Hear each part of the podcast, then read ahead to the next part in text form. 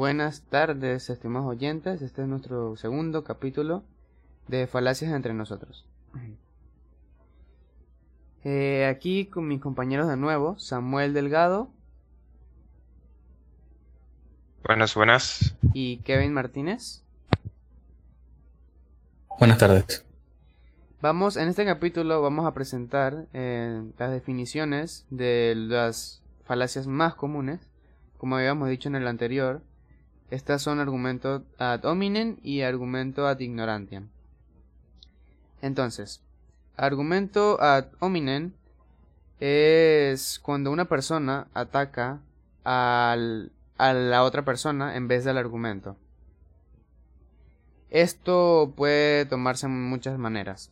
Por ejemplo, el ataque puede basarse en la nacionalidad de la persona, en su religión, en la personalidad, en lo que viste, en su físico o en, cualquiera cosa, en cualquier cosa que tenga la otra persona. Siempre se atacará a la persona en vez del argumento. Eh, o puede ser que se haga notar lo que la persona podría ganar en caso de un final favorable. O por último, por asociación o según a quienes frecuenta. Para rebatir este, esta falacia, tenemos que identificar el ataque y demostrar que ni la personalidad ni ninguna circunstancia de la persona tienen nada que ver con la verdad o la falsedad de la proposición que se defiende, o sea, del argumento en sí. Bien, eh, estuvo muy interesante el argumento eh, Camilo. Eh, yo les quiero contar sobre el argumento que viene siendo ad ignorantiam, que para mí viene siendo uno de los argumentos eh, más interesantes de, sobre la mayoría de, los, eh, de las falacias, ya que es algo que nos topamos día a día y nosotros incluso cometemos. Lo que vendría siendo en lógica el argumento ad ignorantiam o argumentum ad ignorantiam, que vendría siendo la llamada a la ignorancia. Todos eh, siempre hemos cometido en algún debate, en alguna conversación, eh, temas o hemos tocado temas o hemos dicho cosas en las cuales no sabíamos eh, al 100% sobre si estos datos que estábamos dando eran verídicos. La falacia ignorante en este caso vendría siendo consistir sostener una, una verdad o una falsedad. Entonces sería proporcionando o alegando algo que no existe o que no se apruebe lo contrario. Bien, también alegando la incapacidad de la proposición. Bien. Quienes argumentan de esta manera, eh, en cuanto al argumento ignoram, no se basan en el argumento del conocimiento, sino de la ignorancia, la falta del conocimiento que normalmente suele acompañar a eh, argumentos inválidos o normalmente llenos de mentira. Eh, ahora que mis compañeros le dio la definición eh, de los argumentos ad hominem y ignorantiam, les voy a decir algunos ejemplos del ad hominem y ignorantiam. dicen que Dios no existe, pero solo lo dices para estar a la moda. Ok, este ejemplo que acaba de dar mi compañero Samuel es una falacia ad hominem. Como, bueno, anteriormente no lo dije, pero la falacia ad hominem tiene bastantes tipos eh, dentro de ella.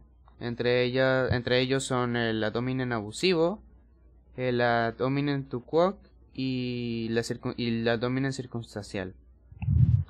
Este que habló mi compañero, el ejemplo que acaba de decir, es un abdomen abusivo.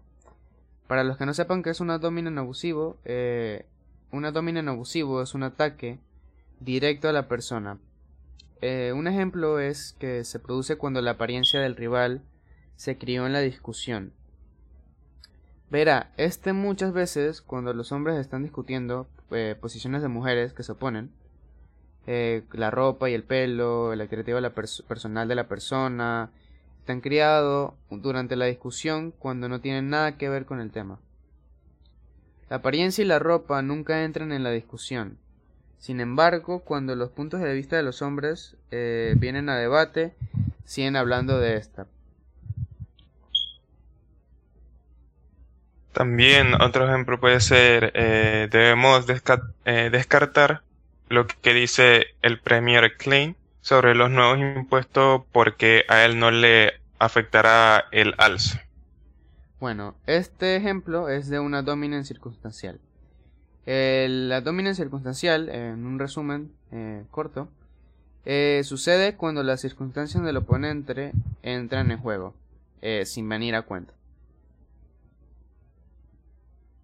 Eh, no podemos aceptar los argumentos de Chair BC porque están financiados por la industria maderera. Eh, otro ejemplo puede ser, dice que yo no debería beber, pero tú no has estado sobrio ni un solo día en más de un año. Este último ejemplo que dio mi compañero es una dominant to quoque. El dominant to es, una, es la falacia que es cuando el oponente señala cómo el argumentador no sigue su propio consejo. También se conoce como una apelación a la hipocresía, eh, por esa razón, por esa misma razón que acabo de decir. Un adversario podría decir, eh, por ejemplo, eh, bueno, esa es la paja en el negro del hervidor de agua. Ahora mi compañero Samuel va a, decir también los ejemplos de, de la falacia que habló mi compañero Kevin, que es argumento de ignorante. Em, un ejemplo de eh, argumento ignorantian puede ser sobre la existencia de Dios. Eh, no se puede probar la existencia de Dios, por lo tanto Dios existe. Otro ejemplo puede ser eh, nadie ha demostrado que hay vida en otros planetas, pero luego no lo hay.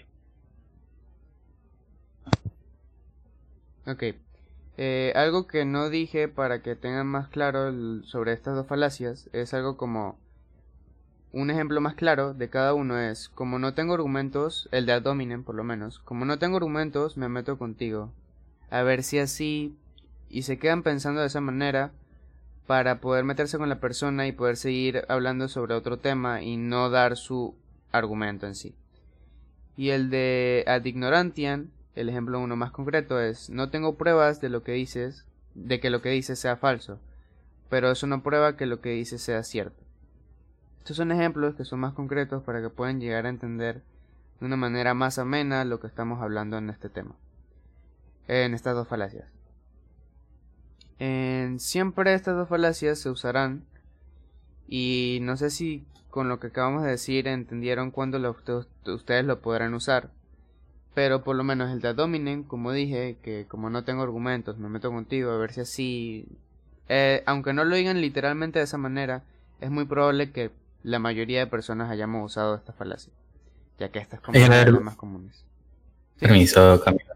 Sí, en el argumento eh, ignorantiam es algo que pasa bastante en los temas de, bueno, discusiones, debates, cuando no se tiene con certeza eh, un tema en específico. Por ejemplo, pueden haber debates actuales de cómo eh, sucedió todo esto del COVID-19. Siempre habrá eh, diversas opiniones, que si, que si fue que por una supremacía, que si fue por creado un arma biológica, siempre habrán, pero si no se tienen 100%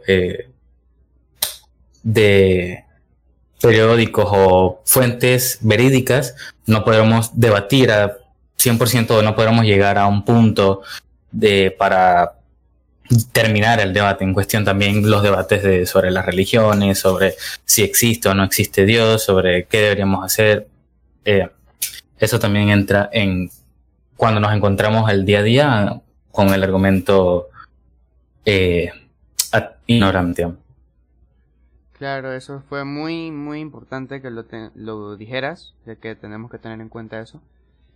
Eh, bueno, este es ya el final del segundo capítulo. Eh, espero que les haya gustado y que hayan entendido más sobre estas dos falacias, como son la dominen y la ignorantian, ya que estas son una de las más comunes y puedan llegar a entenderlas de cómo pueden detectar cada una de ellas. Ya que como dijimos, yo como hemos repetido bastantes veces, una de las cosas más importantes que tiene este tema es cómo saber cuando una persona te está diciendo esta falacia, cómo detectarla, cómo diferenciarla de cada una y pues esa es la parte más importante de este tema y queremos que esto lo lleven bastante claro, por eso lo repetimos bastante. Entonces sí, muchas gracias por escuchar este capítulo, espero que escuchen el siguiente y bueno, en el siguiente tendremos un invitado especial eh, que nos va a hablar más sobre el tema, como dije en el primer capítulo. Así que sí, muchas gracias a todos y que estén bien.